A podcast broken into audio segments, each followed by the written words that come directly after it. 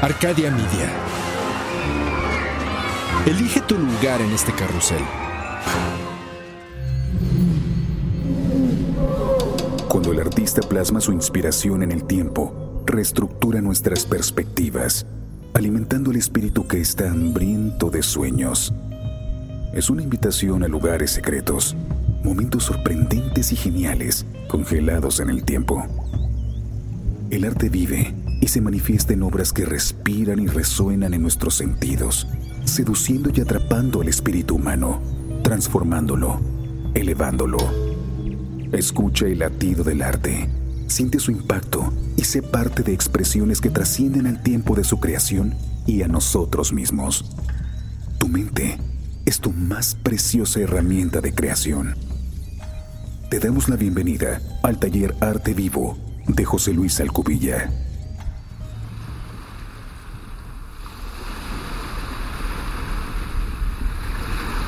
Juan Soriano, la novela de la vida.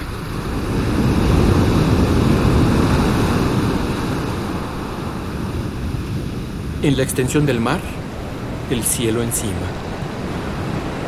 En este, las nubes grises azulosas difuminan un purpurado amanecer que recuerda las pasiones.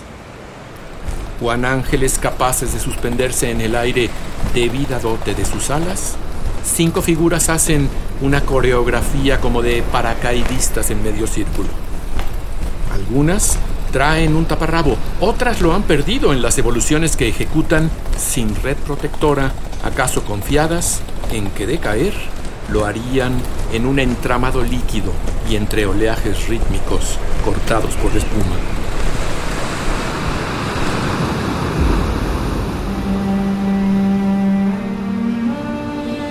Solista, primer bailarín, se ha quedado atrás y con los brazos extendidos emula a un ícaro crucificado consciente de su cercanía con la entrada del cielo. En diminuta isleta cercana, el arcángel Sariel, encargado de los espíritus de seres que pecan, parece aplaudir a los acróbatas en este espectáculo sideral que tierra adentro y en playa nudista reúne a las y los espectadores, mujeres y hombres que desearían no ser juzgados por nadie, aunque parecen haber llegado al fin de los tiempos motivados en este juicio terrenal por la resurrección de la carne.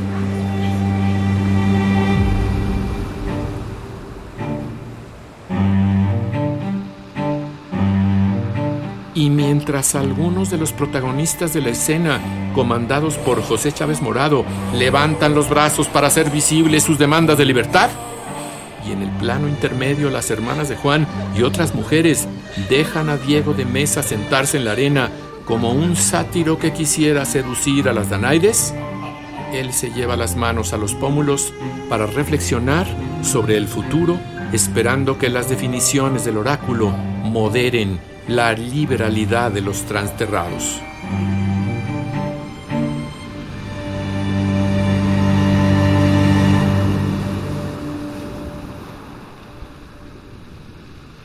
Esta pintura, La playa, un óleo sobre tela de 1943, muestra tanto las capacidades que Juan Soriano es capaz de desplegar a sus 23 años, como un ejercicio plástico que revela lo que se vive en México en el inicio de aquella década. Ya está plenamente integrado a la capital después de que a los 15 años deja su natal Guadalajara. El clima y la temperatura en una ciudad en la que muchos españoles se habían exilado, él habla frente a esta pintura.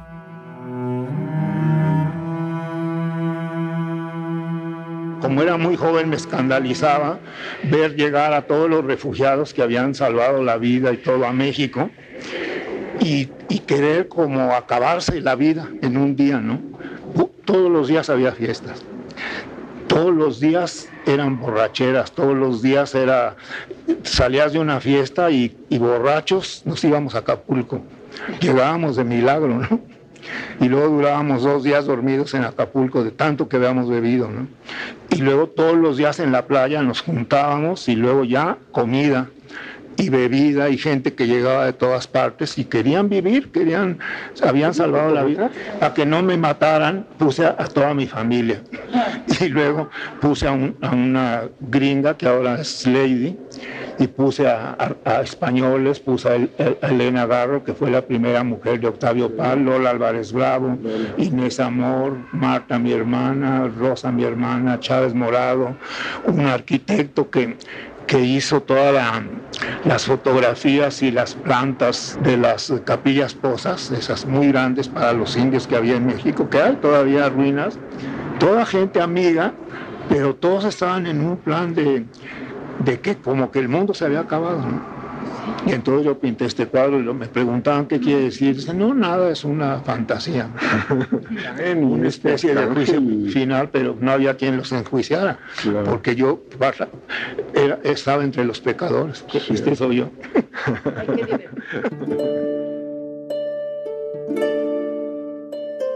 Como se escucha, aquí una obra autobiográfica en la que sin duda el maestro vuelca un talento decantado tempranamente. Aunque el cultivo de su sensibilidad se amplía con su llegada a la gran metrópoli, su niñez y adolescencia vividas en la perla de Occidente marcan de manera profunda su vida y sus afanes. Al nacer en Guadalajara el 18 de agosto de 1920, es hijo de Rafael Rodríguez Oriano y Amalia Montoya Navarro. Su nombre completo, Juan Francisco Rodríguez Montoya el cual prácticamente nunca utiliza, pues desde niño toma el segundo apellido de su progenitor. Su infancia es curiosa sobre todo porque crece rodeado de innumerables mujeres, cuatro hermanas, trece tías, una legión de nanas. Las primeras, en esos años de la posrevolución, manifiestan una sola preocupación, pasar el tiempo arreglándose considerando un futuro matrimonio. Un día todas eran iguales a Pola Negri.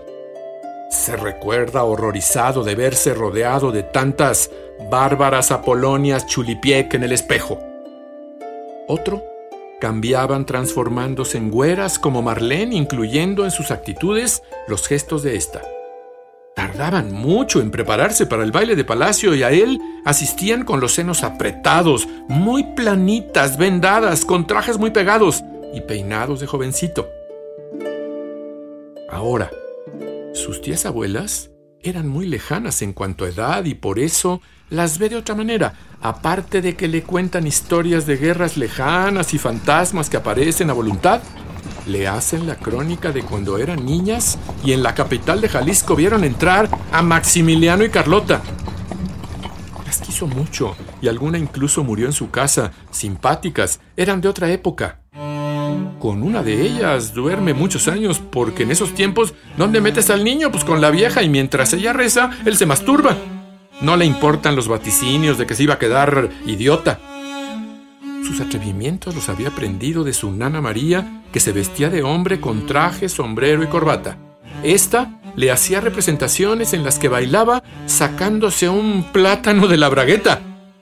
Era muy divertida e irreverente y por eso su mamá, la tía Meche, a cada rato le pegaba y le ponía ladrillos calientes en las manos. Como el teatro le empieza a gustar, manda hacer uno de madera, compra títeres y su nana los viste como él quiere. También escribe los diálogos de la obra invitando a otros niños al espectáculo. Como estos lo abandonan, instala un espejo frente a él y se da las funciones a sí mismo. A poco de ir creciendo conoce a Chucho Reyes. De él recibe las primeras lecciones de belleza, según declara. Este le transmite también su gusto por el arte popular.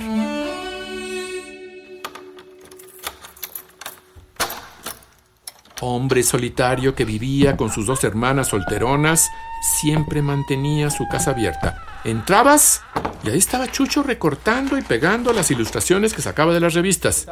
Le gustaba hablar de los objetos que había conseguido, esa pieza de plata que me acaban de traer o esta esfera que encontré quién sabe dónde. Tenía muchísimas de estas que se usaban en pulquerías e iglesias y con ellas hacía negocios, compraba unas y vendía otras. Le sugería mirar a través de estas para poetizar el otro lado de los telones convexos. Fue muy importante para el futuro pintor y escultor, aunque este no era un hombre culto en el sentido de lecturas. Hombre sí refinado en sus gustos, era hijo de anticuarios y tenía en su casa objetos maravillosos que podían ir desde una piedra hasta una estatua de marfil o un cuadro del siglo XIX.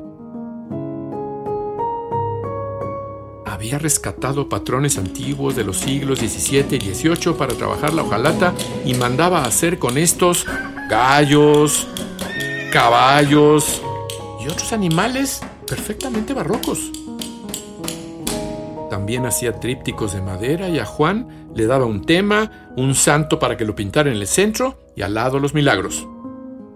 Estas piezas las vendía a los gringos como cosas coloniales y claro, eran falsas, pero con ellas nuestro artista gana su primer dinero. A la casa de Chucho empieza a ir cuando tiene 12 años. En esta pasa tardes enteras hojeando libros y revistas. Con él también aprende a hacer santos de bulto y pinturas de monjas coronadas. Durante algunos años, lo sigue como una pregunta rastreando su perfil. ¿Por qué? Todo él lo juzgaba, lo veía, lo, apreciaba con, una calidad estética maravillosa y me enseñó mucho. También a Luis Barralán y a otros y a otras gentes que iban a visitarlo, muchas señoras, etcétera.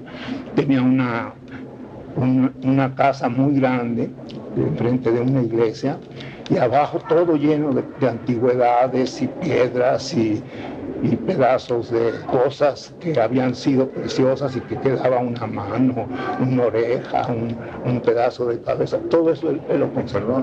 Me llevaba además a las iglesias, me explicaba los altares, santo por santo, por dónde entraba la luz, porque todos esos altares tenían una luz pensada de ventanas eh, naturales para que los iluminaran en ciertas partes, sobre todo en ciertas épocas del año.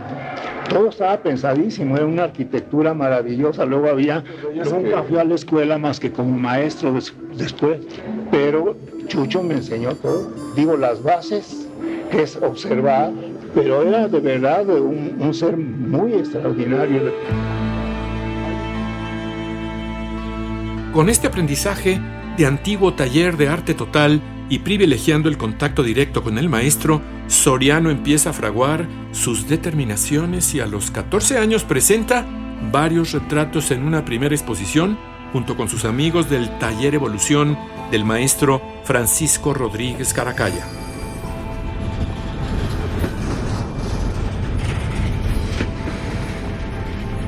Nivel y para no obedecer a los designios de su familia, toma la decisión de huir. Llega a la capital de México en 1935, siguiendo a su hermana Marta. Pronto empieza a dar clases en una escuela primaria. Conoce al pintor Agustín Lazo, a los poetas Javier Villarrutia y Elías Nandino y a Santos Balmori, que le presta libros y lo trata como un hijo. Empieza a asistir a las tertulias del Café París. Después del trabajo, en él se reunían Lola Álvarez Bravo y José Luis Martínez. Chabela Villaseñor, su hermana Marta y la amiga de esta Clementina La Petite Rivera. También llegan al lugar Lupe Marín, Frida Kahlo y Manuel Rodríguez Lozano. En estas reuniones se habla de libros y de sus autores. Esto le obliga a leer porque de otro modo no podía conversar de nada. En el Café París se relaciona igualmente con Octavio Paz y luego en visitas a Tepoztlán con el poeta tabasqueño Carlos Pellicer.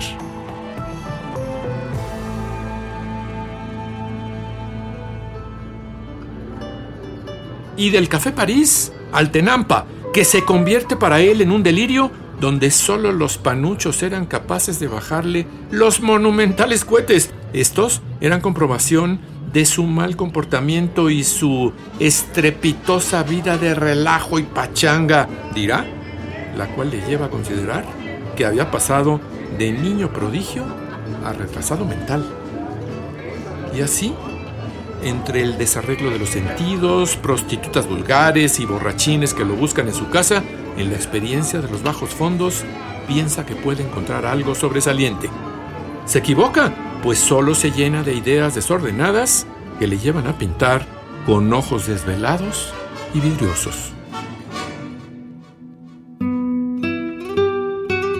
Con todo, no abandona lo suyo, hace cerámica y colabora como escenógrafo y diseñador de vestuario en varios proyectos, entre otros de Guillermina Bravo y Amalia Hernández. Muchos años colabora en espectáculos de teatro y danza. Es en 1945 que participa en algunas exposiciones colectivas en Estados Unidos. Allá traba relación con Carlos Mérida y Rufino Tamayo. Este último artista refiere Juan se levantaba y se metía al estudio, salía un ratito para jugar a la baraja. Si le ganaba se ponía furioso, había que perder, ¿no? Pero se perdían cinco centavos o diez, ¿no? Pero le gustaba eso mucho, jugar a las cartas. Pero no hacía otra cosa que pintar. Y un día yo le dije, oye, a ti ya te ganó el oficio. No haces nada más que, más que pintar, deberías ver gente, salir más, hablar, platicar o algo. Y me dice, pues Ojalá y a ti te pase lo mismo que te gane el oficio. Santo remedio. Me retiré del alcohol y de la siesta. Me hizo una impresión.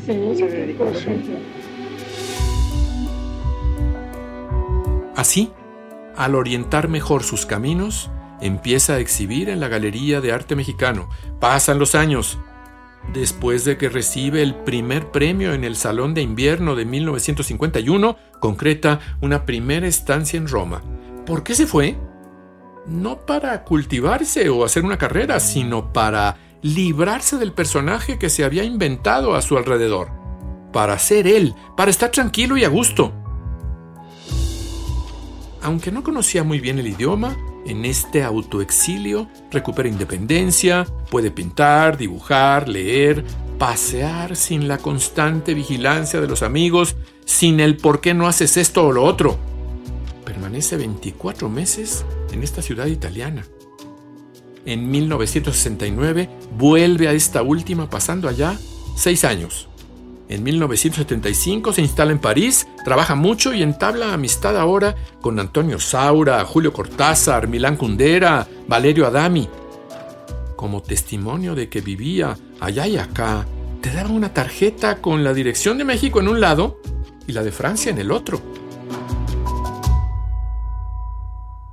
Por cierto,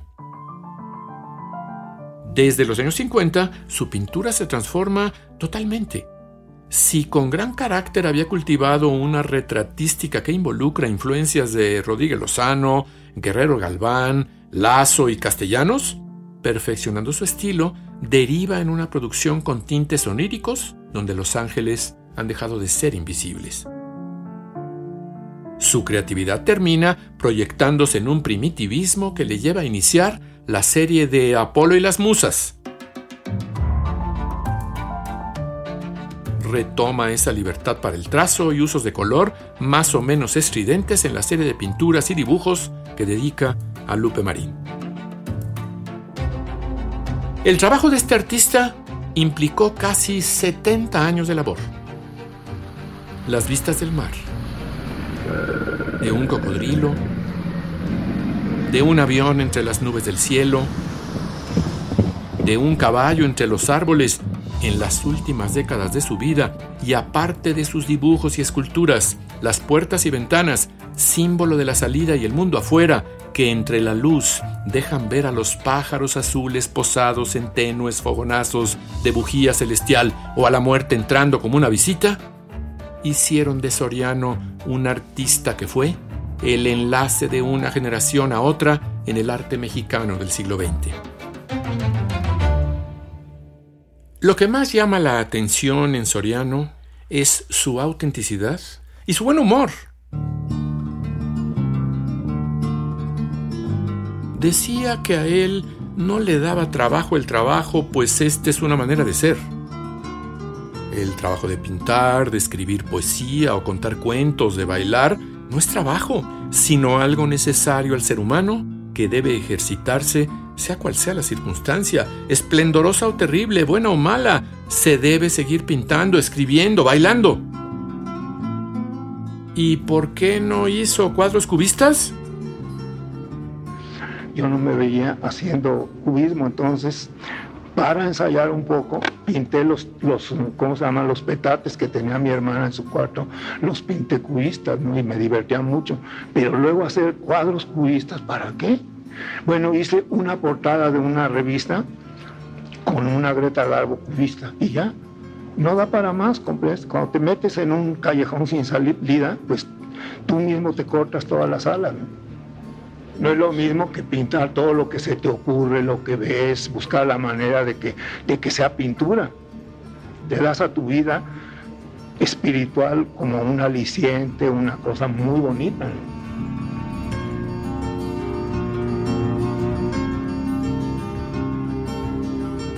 Juan lo supo. No hay secretos para la vida o el arte. Lo que no es poesía no es pintura.